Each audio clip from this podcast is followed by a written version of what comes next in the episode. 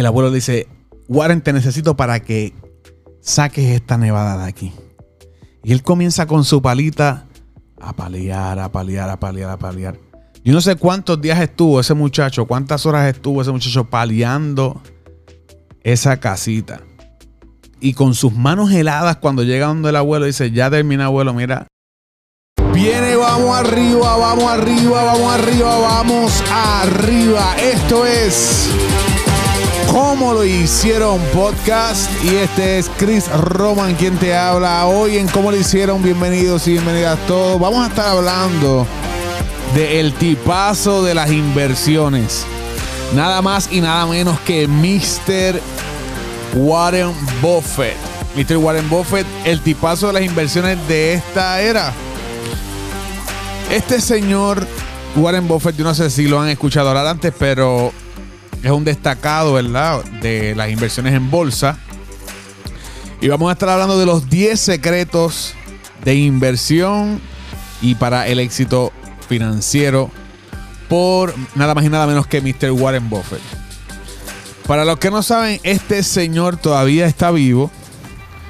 Y mira cuándo nació, vamos a buscarlo por aquí. Nació en el 1930. 30 de agosto de 1930. O sea que dentro de casi, literalmente casi un mes, él cumple sus 90 años de edad. Y ustedes lo ven por ahí y yo quisiera llegar a esa edad con eh, se ve él y lo clarito que está de mente y cómo sigue calculando y cómo sigue analizando el mercado. Eh, señoras y señores, Mr. Warren Edward Buffett, para conocer un poquito de su historia, este nene literalmente, digo yo que nació con, con esto de las inversiones encima. Eh, pues para los que nos conocen, es un inversor y un empresario estadounidense americano. Es considerado uno de los más grandes inversores del mundo. Además de ser el mayor accionista y presidente director ejecutivo de Berk, ¿cómo que se dice? Berkshire Hathaway. Eh, actualmente su fortuna ronda sobre los 90 billones con B de bueno, ok, by the way, billones 90 mil millones de dólares y es CEO y la mayor parte de las accionistas de Berkshire Hathaway. Vamos rápido a los 10 secretos de este señor, este, esta leyenda de las inversiones, por decirlo así, para el éxito en las inversiones, mayormente en bolsa, en el mundo de los negocios y en la vida financiera. Vamos allá. Número uno, regla de oro de Mr. Warren Buffett es que reinviertan las ganancias. Mucha gente lo que hace es que cuando empiezas a generar dinero, cuando empiezas a ganar dinero, no reinvierte las ganancias. Las ganancias lo que, lo que lo hacen es que se las gastan para ellos mismos. Empiezan a comprarse un carro mejor, cogen esas ganancias, venden el que tienen y se compran un carro mayor. Eh, empiezan a aumentar su estilo de vida, se compran el último iPhone nuevo. Entonces, bueno, si lo vas a usar para trabajar, si esa es tu cámara, pues fine, estás invirtiendo tu ganancia en un mejor equipo. Pero lo que él dice, todas las ganancias, sigue viviendo como estás, sigue viviendo de una, de una manera modesta, de una manera, eh, ¿verdad? De la misma manera que vas llevando. No eleves tu estilo de vida, porque si elevas tu estilo de vida, comprometes eh, ese dinero donde lo puedes usar para tus negocios y para, eh, para reinvertir la ganancia, pues te lo vas a consumir. Yo siempre, ¿verdad? Siempre visualizo esta, esta analogía de que si tú te comes todas las peras o todas las chinas, no sé cómo, todas las naranjas, todas las manzanas, vamos con manzana que es una fruta más universal. Si tú te comes todas las manzanas que da tu árbol, tú nunca vas a poder sembrar más manzanas para tener más árboles, para que produzcan más manzanas. Pues así mismo es el, dinero en las empresas. El dinero en las empresas cuando entra es para volverlo a sembrar, para que para que esa reinversión, pues literalmente en la analogía, nazcan más árboles y den más dinero. Para el crecimiento como tal de la empresa y, eventualmente el crecimiento bien pensado, pues te va a dar una rentabilidad mayor. Así que el, el secreto de los negocios está en reinvertir las ganancias. Por eso estuve quizás en personas que tienen su negocio, que se quedan con su negocito, y no estoy menospreciando, pero se quedan con su negocito y no pueden expandir, no pueden romper, no pueden avanzar, no pueden montar, no pueden montar, ¿verdad? Otro kiosco, otra franquicia eh, en otra parte o en otra ciudad, en otro país. Porque literalmente mientras ellos estaban recibiendo las ganancias, estaban elevando su nivel de vida y se estancaron. Entonces, realmente no vas a poder seguir elevando tu estilo de vida porque si no hay más inventario, si no hay más crecimiento, pues a, largo plazo no hay más ganancias. So, ¿Qué nos dice Mr. Warren Buffett? Todas las ganancias que tú tengas las reinvierte, reinvierte. Has sacado un negocio, pues perfecto. Este negocio fue por un momento, fue temporal, fue momentáneo. ¿Qué va a hacer con esas ganancias? ¡Boom! Las reinvierte. Y así sucesivamente. Ah, es que he tenido cinco negocios en mi vida ya, este, Chris, pero tranquilo, puedes tener cuatro más.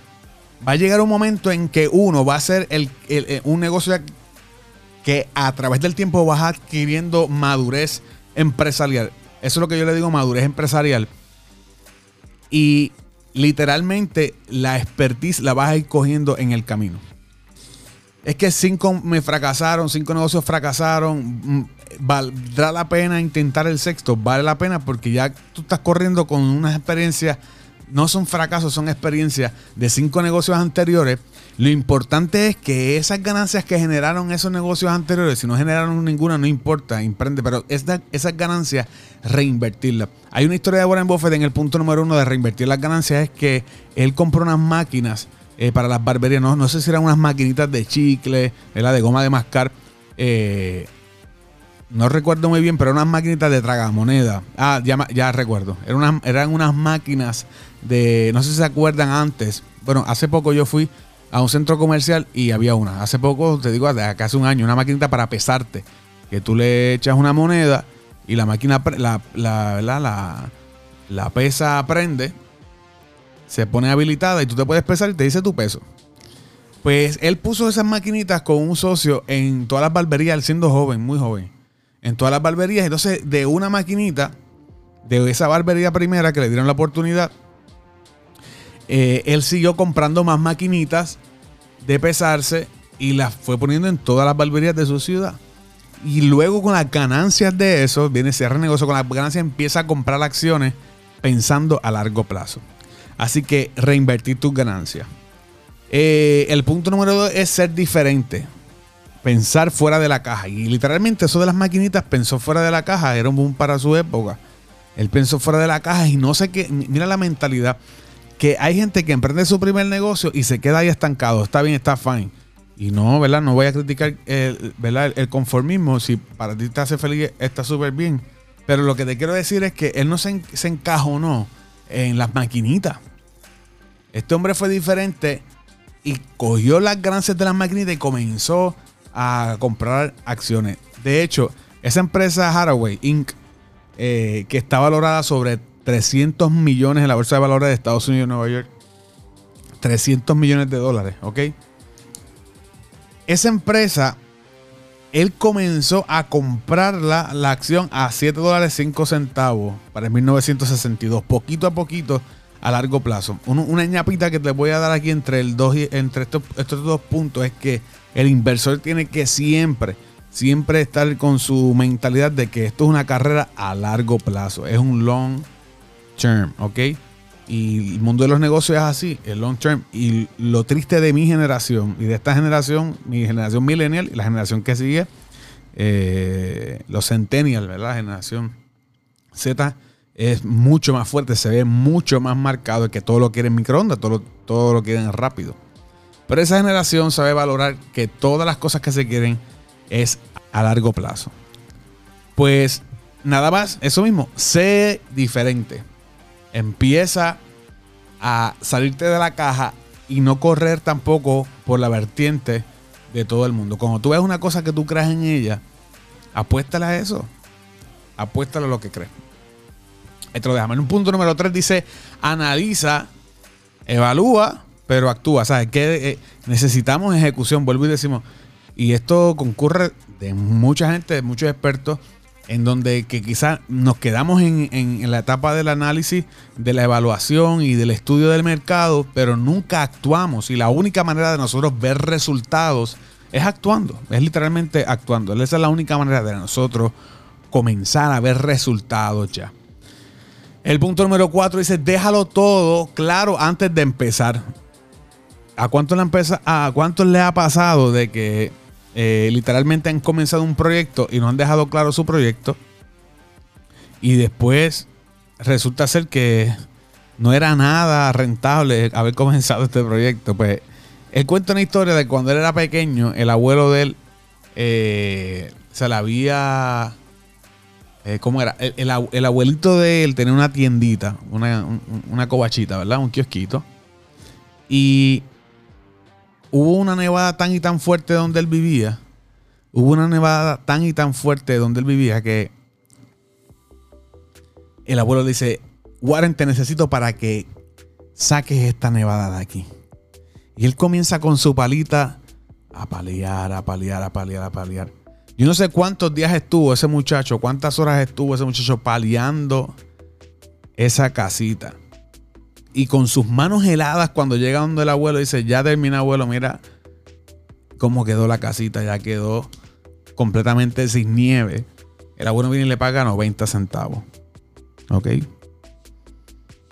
Realmente no tira el cálculo de cuánto eran 90 centavos en aquel entonces, pero 90 centavos. Entonces, de ahí en adelante le aprendió una moraleja que es dejarlo todo, o sea, siéntate con tu cliente, siéntate con algo, y es un error que yo también he cometido eh, varias veces, que es de comenzar un proyecto sin primero hablar de esto, pero realmente de esos errores se aprende. Y tú tienes que dejarlo todo claro antes de comenzar un proyecto. Porque si no, después hablar y eh, comenzar a discutir, a negociar términos cuando ya el proyecto está corriendo va a ser bien difícil.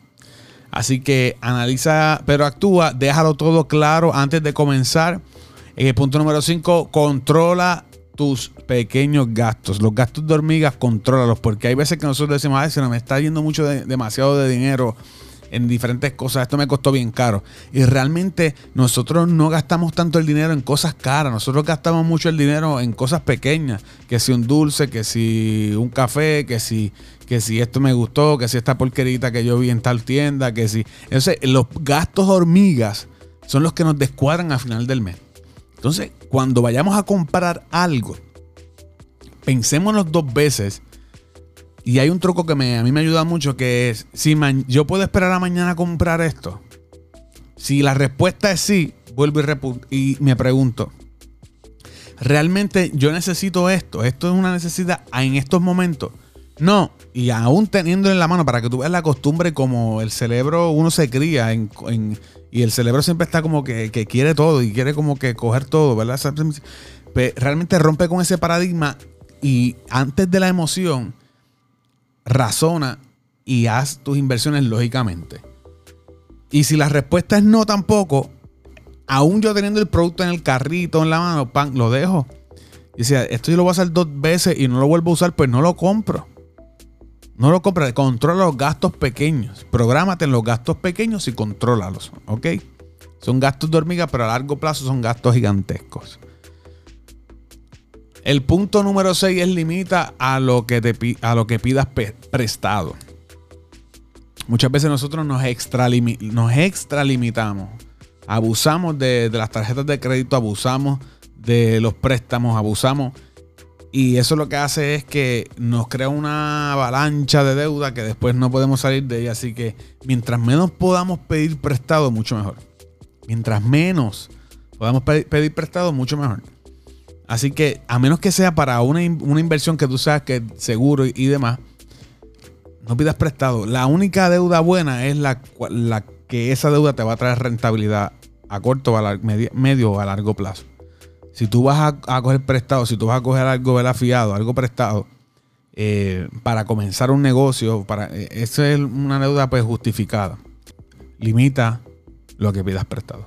Así que el punto número 7, según Warren Buffett, es ser persistente.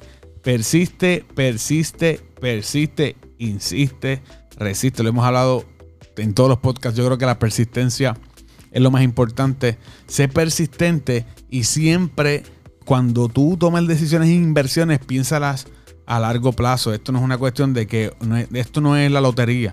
De que tú hoy juegas un dólar, hoy juegas un pesito y mañana te vas a pegar con 40 millones. No es así.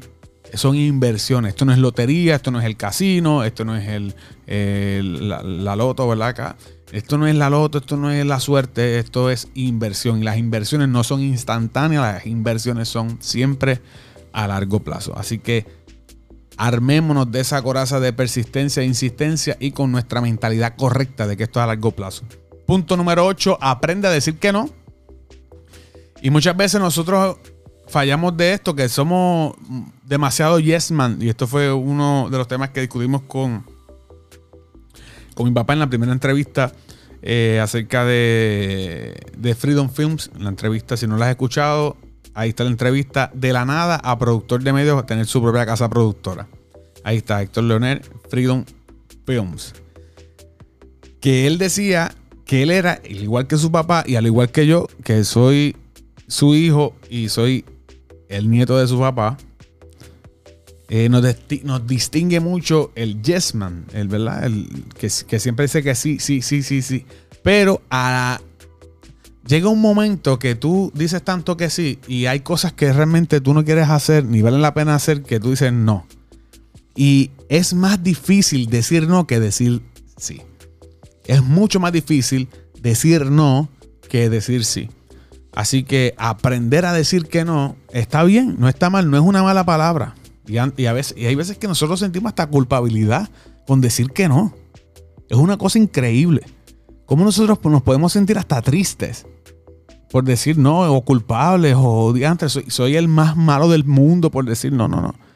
Decir no también es una respuesta súper poderosa, así que aprende a decir no. En el secreto del consejo número 9 que nos da Mr. Warren Buffett es evalúa los riesgos. Evalúa los riesgos. Antes de invertir, tú evalúa los riesgos. Ponlos en balance. ¿Vale la pena? ¿No vale la pena? Y la única manera de evaluar riesgos es conociendo de los riesgos y conociendo del mercado. O sea, si tú no te educas, no vas a conocer los riesgos, no los vas a poder identificar. Y si tú no identificas los riesgos, y si tú no identificas los riesgos, pues prácticamente no los vas a poder evaluar. Así que primero es identifica el mercado, estudia el mercado, evalúa los riesgos para luego actuar. Así que evaluar los riesgos es sumamente importante. Y un punto no, número 10 y un consejo número 10 que él siempre dice es que el dinero no te cambia. Hay mucha gente que dice que el dinero cambia a la gente. Yo, yo escuché eso siempre desde pequeño. Ah, ese, ese se hizo rico, ese cambió. El dinero cambia a la gente. ¿no? El, dinero es malo, las riquezas son malas, cambian la gente. No, no, el dinero no cambia a la gente.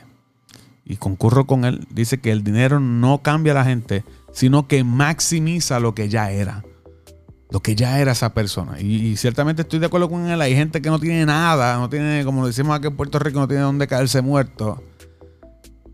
Y anda con un piquete, anda con un guille, anda con un flow, anda con, con, con su ego por las nubes. Como si fuera el dueño del mundo. Está bien la autoestima, está súper bien. Yo creo en la autoestima alta. Pero una cosa es autoestima y otra cosa es cuando esa autoestima se puede volver soberbia. Y he visto también gente, eh, conozco, conozco, eh, una persona que eh, es millonaria, vamos. se puede decir que es millonaria, sí, es millonaria, en dólares. Millonaria en dólares, esa es mi perspectiva. Solamente conozco una persona y, y es súper humilde. ¿Sabes? Es súper, súper humilde, súper nice, súper friendly. Eh, el ego no lo tiene en, el cerebro, ¿sabes? Ni en su corazón, ¿sabes? Es súper, súper friend, súper humilde, ayuda a la gente. Y realmente esa es la mala esa es la mala percepción que se nos ha inculcado desde pequeño. Así que cambiemos la mentalidad y pensemos en esto por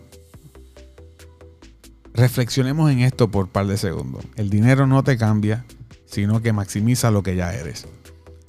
Así que, mi gente, esto fue todo por hoy. Esto se acabó bien rápido. Esto se acabó súper rápido. Los 10 consejos de Warren Buffett para las inversiones y para tu eh, vida financiera. Esto es como lo hiciera un podcast y si nos estás escuchando a través de Apple Podcast, por favor, danos ahí tus estrellitas, déjanos tu comentario, síguenos, dale follow en Spotify, dale follow en Apple Podcast, dale follow donde quieran, cualquier aplicación de podcast que estés escuchando esto. Esto es como lo hicieron podcast. Si tú quieres estar más enterado, no quieres perder ninguna entrevista de capacitación, desarrollo personal, inversiones, tienes que seguirnos, ¿ok? en cualquier aplicación y plataforma de podcast en que estés escuchando esto. También si tienes Instagram, síguenos por Instagram en como le hicieron podcast. Esto fue todo por hoy. Así que hasta el próximo martes. Este fue Chris Roman quien te habló.